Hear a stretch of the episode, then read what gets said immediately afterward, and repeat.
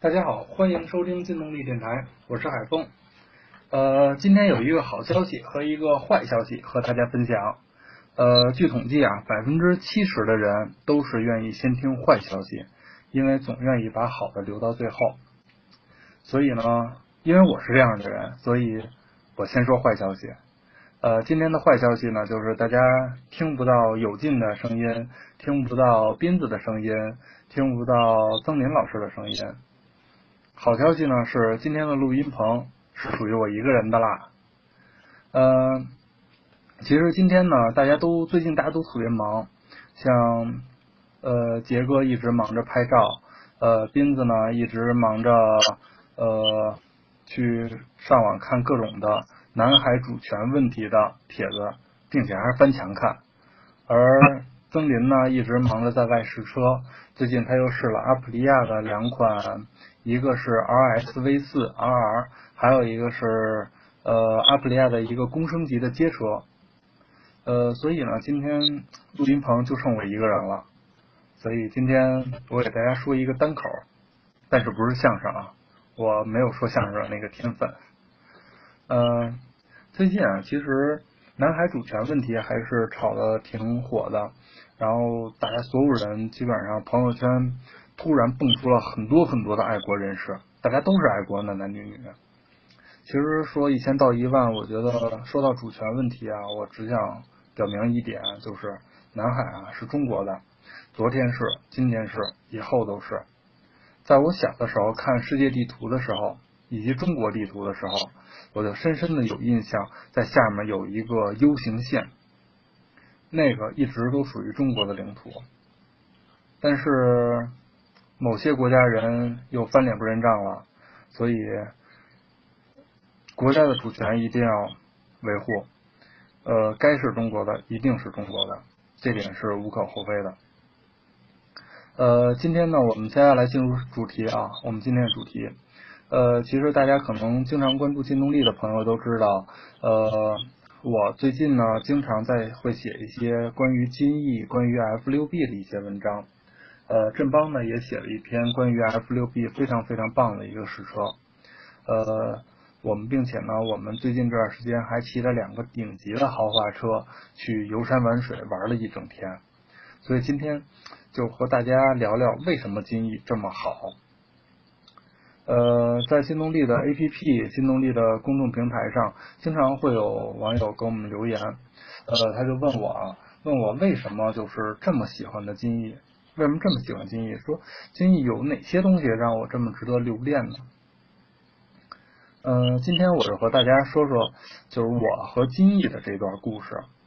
其实，在很久以前啊，我没有骑过这种挂档的车辆，那时候还是在初中的时候，骑的是呃本田的一款两冲程的九零排量的踏板车，小踏板车。那时候就觉得，哎呦，这车真有劲儿。真的特别特别喜欢，就是那时候可能有的时候上学，然后呢都会骑着摩托车去泡妞啊什么的，所以那个时候给我的感觉，我觉得就摩托车是一个非常好的一个泡妞利器。但是后来就觉得那时候真的很傻很天真。然后等我到大学毕业了之后参加工作，呃，已经工作了几年的时候，然后有一个非常偶然的机会去朋友家地库去找朋友。然后我在某一个车位上，我看到了整整齐齐码放的一白一黑两辆大金翼，帅呆了，真的特别特别帅。可能跟地库的空间比较小啊，两个车往那一放，就感觉这车无就是无比的大，特别特别大。也是从那一天开始，我看上了这辆车，然后第二天毫不犹豫的说服了媳妇儿，把车给买下来了。然后第三天去买各种骑行的装备，然后第四天把车骑回家。嗯，不怕大家笑话啊，在我把这车骑回家的时候，其实那时候我还是没有本的。当然现在就觉得，就是那时候真的，其实这个还是挺不应该的，因为一是就是技术不行，二一个呢也，我觉得这也不合法。所以现在骑行，不管是什么时候，永远都戴着头盔。遵遵纪守法，该等红灯等红灯，该就是呃，就是该走哪条车道走哪条车道。所以我觉得其实骑行手法特别重要。呃，但是当时呢，就是把这车提，就是跟朋友就确定好交接交车的日期的时候，就是那天我心里其实挺忐忑的，因为之前没有骑过这么大排量的车。然后和我媳妇儿两个人，我们去接这车的时候，特意找了一条就是呃没有开通的那种公路，就是你没有车，然后基本上算一封闭道路吧。然后在里面我还进行一个试车。然后呢，当时所谓的试车，其实就是去学习怎么骑这个车，因为这车对我来说真的太大了，并且周围朋友都跟我说，有你可得小心点，这车沉，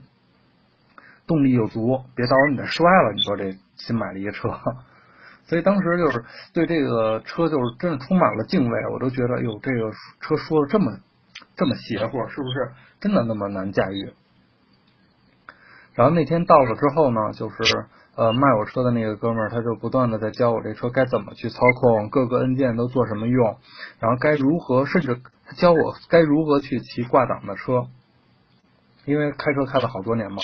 所以就是对这档位啊，就是他这个其实理论上还是非常好的。所以我就是那时候开始就是在刚开始骑车的时候，脑子不断的在想，我应该先松离合，那先挂档，再松离合，然后。稍微带一点油门，哎，就可以起步了。那时候一直在一直在想这事儿，所以呢，就是所有的感觉，所有注意力都在这上面。当然那天整体的一个试车呀、练车呀，其实还是没有摔的。然后呢，整体的感觉也非常好，非常顺利的就把这车就是学会怎么骑，然后就骑回家了。然后之后到家了之后，我特意找了一个，那时候是老小区嘛，没有车，没有那个地库，找了一个车棚，然后呢出了好几倍的价钱，跟车棚看车棚的大妈说：“你给我围出一个小区域吧，那个以后我放我这大车时。”然后因为这个就是在钱的驱使下，这事儿还是就办成了。然后每次到家了之后，然后把车。开进车棚，然后需要挂上倒档，把那个摩托车倒到车位里面去，然后把那门一关上。OK，这就是以后就是我停车的一个区域了。呃，真的非常安全，比现在就某些地库经常前段时间丢好几辆宝马呀什么的这种的安全多了。所以就是有时候最古老这种方式反倒是最安全的。嗯。车就在车棚放了好久好久，然后一直到我学完车，学完呃学完车之后，大概一过了一个多月吧，我拿到了本儿，行驶本儿、驾驶本儿，然后那个时候我开始去骑着这车上班，天天去骑着它上班。一个是我觉得，哎呦这骑着有面子呀，对吧？二一个我觉得更享受的是在骑行的这个过程中，呃，我一定要带一个半盔，然后去听着音乐。当时把 U 盘把音乐拷到 U 盘上，把 U 盘插到车上，我一定要去听着这个音乐，这种感觉其实我觉得非常美妙的。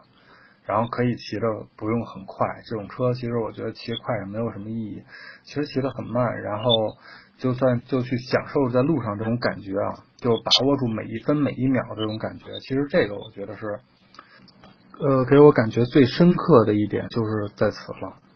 呃，如果说到金翼在操控性方面有哪些优势的话，我觉得它还是有很多就是科技含量比较高，或者说是它设计非常好的地方。呃，打个比方吧，呃，像我很多朋友都会呃特别在意它这个发动机呃排气声浪是不是够迷人呀，是不是够浑厚，以及它这个车动力是不是强劲啊什么的。呃，像金翼这款车型啊，因为它作为一个顶级的一个旅行车，所以它更多的是在于这个车的一个长途行驶以及它的那个动力持续性这方面。它所用的水平对置六缸发动机，呃，排量呢是一点一千八百三十二毫升，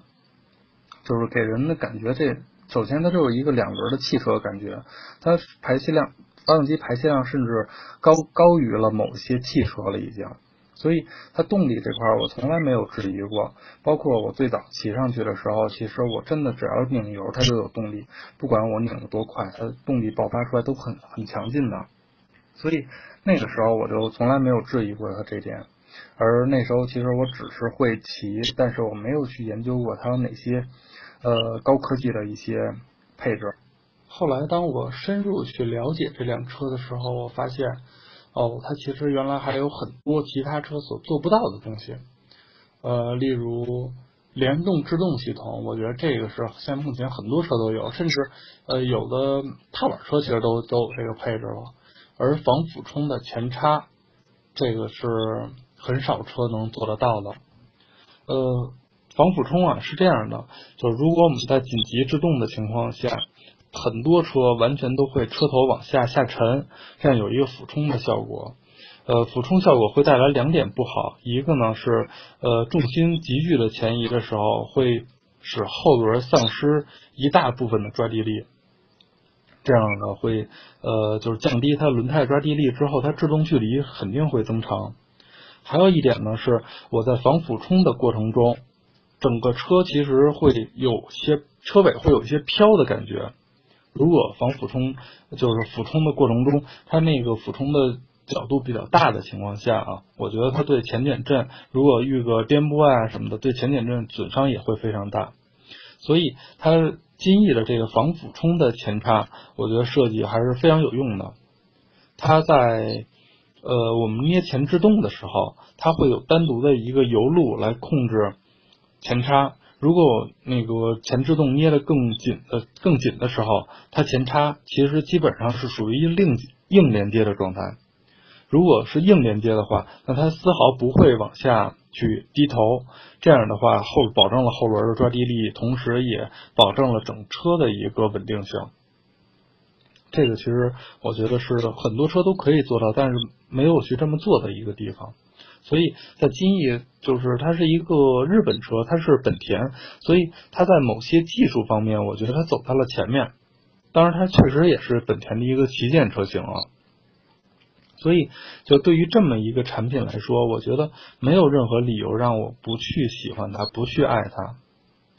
呃，说完咱们这个前叉，我觉得还要说它这个整车的呃车架。呃，像很多车架呢，像尤其这种大的旅行车啊，我觉得它车架设计更多的可能是像哈雷啊、印第安、胜利，可能更多的是呃双摇篮式的车架，而这个金翼采用的是悬吊式的车架。像悬吊式可能大部分都用在了一些跑车上面，注重性能、注重操控性的车上面，而金翼使用了这样的一个悬架，并且呢，这个悬架采用的是铝合金的一个材质，所以就是这种的呃一个设计啊，我觉得它更多的还是考虑到了这个车的一个操控性，因为呃本身自重比较大，本身车体也比较大，所以如果再不注重操控性的话，我觉得那它没有什么。呃，就是没有什么给人非常考的感觉的地方了，所以就是这么一个车型，我觉得它把很多东西、很多比较先进的配置、先进的技术应用在这么一辆车上面，我觉得它还是非常有独到的一个市场定位的。呃，这就讲的不同于宝马的 K 幺六零零 GTL 和 GT，以及呃像那些哈雷的呃至尊滑翔啊这种车的一个产品定位，它更多的还是走这种大修旅的感觉。其实像大修旅，我觉得呃它的首先啊就是在我们的规范用词里面，这个车型金翼是叫旅行车。但是呢，呃，从通俗角度来讲的话，很多人会叫它大修旅，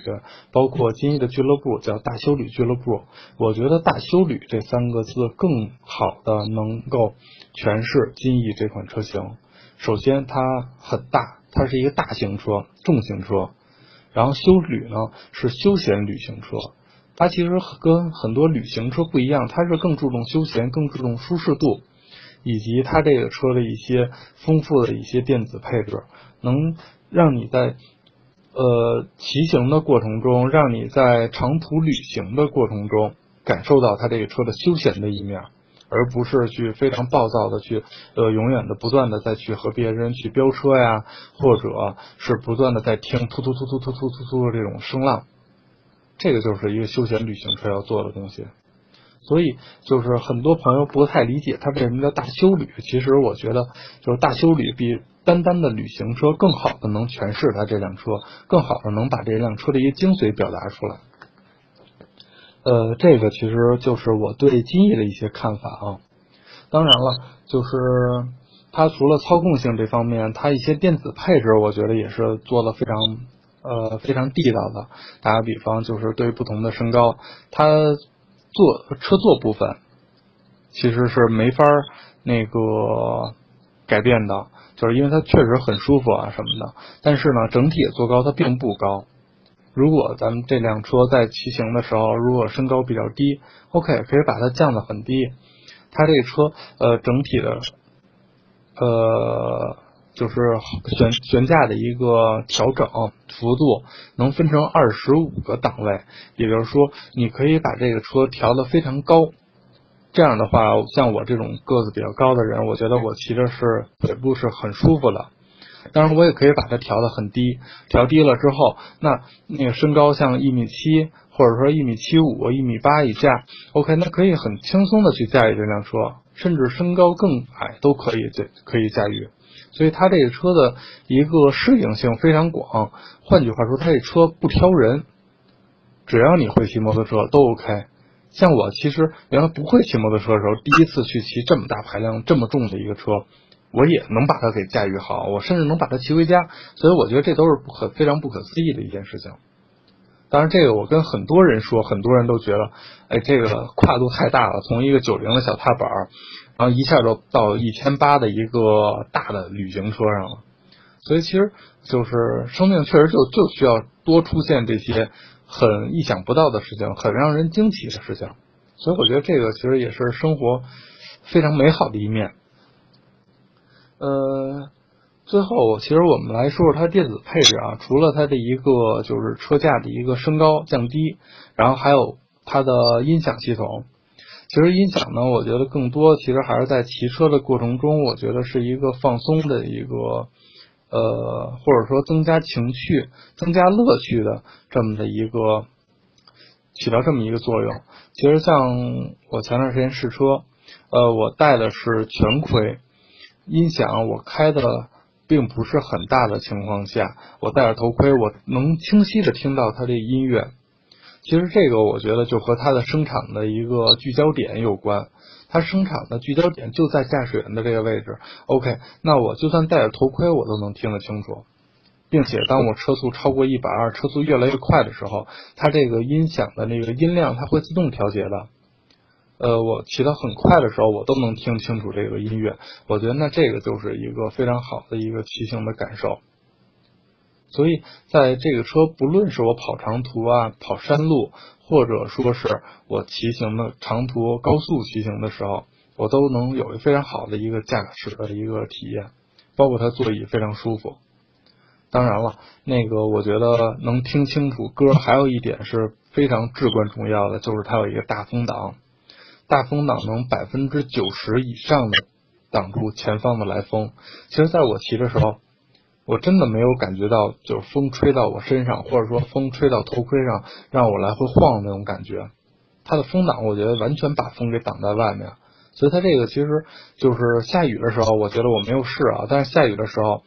我觉得甚至我把只要把身体重心压低，我觉得可能身上都不会淋到雨。它的风挡作用就是这么大。当然了，它我在试车的那天，那天气温高达三十多度，它这个风挡那个时候就恨不得我想把它拆掉那种感觉，实在是太热了。就是就算把风挡前面这有一个小透气口打开之后，我都能明显感觉到特别特别热，头盔里面就不断的在出汗，我把头盔上透气孔都打开了。像舒逸头盔嘛，有三个透气孔，嘴这块有一个，那个头顶有两个，我全都开启的状态下都不行。然后那个衣服这块，我把所有的能透气的地方我也都开开了，有透气口啊、通风口啊什么的也都开开了，确实很热。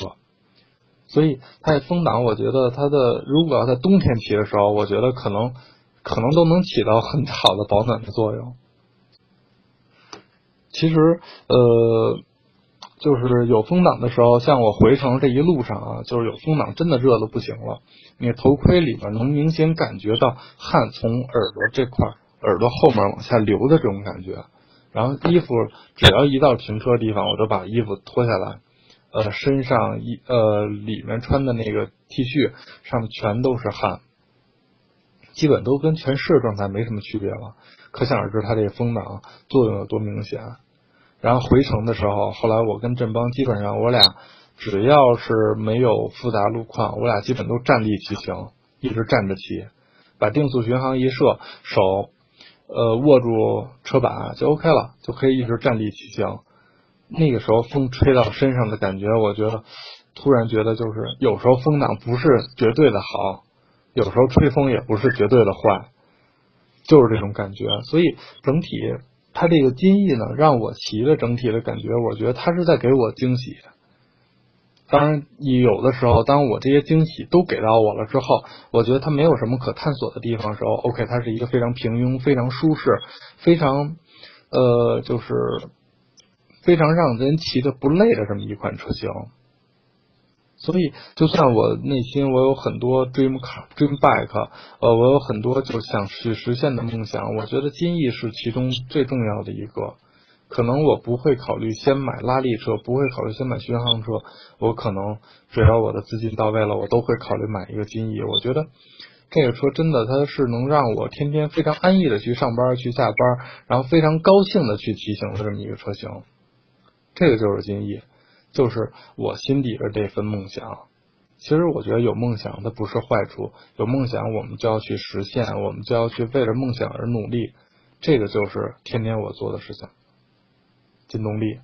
其实呃很多网友在和我们互动的时候，其实都会呃问一些形形色色的各类的问题，我们也会非常非常愿意、非常高兴的去看到问大家的问题，去一一给大家做回复。所以就是如果呃你有什么好的想法呀，呃或者说你有什么疑问，我建议你都可以给我们留言。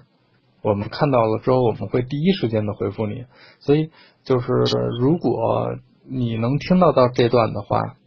你喜欢摩托车，那你就去下一个劲动力 APP。它今天可能给你的是一些资讯，明天呢，它能帮你去选车，它有数据库，有丰富的数据库。到后天呢，它可能哎装备的板块，它能给你。呃，让你在这里把一站式的购物，把所有的装备都能买到正品，并且都能把所有装备都配齐。再往以后，它是你必定是你摩旅路上的一个最佳的伴侣。真的，劲动力就可以把这些一切一切都可以实现。所以相信我们吧，呃，欢迎大家继续关注金动力。关注我们的电台，关注我们的文章，关注我们的试车，以及随时有问题与我们沟通。好了，今天这期节目就录到这里，呃，我们下期见，拜拜。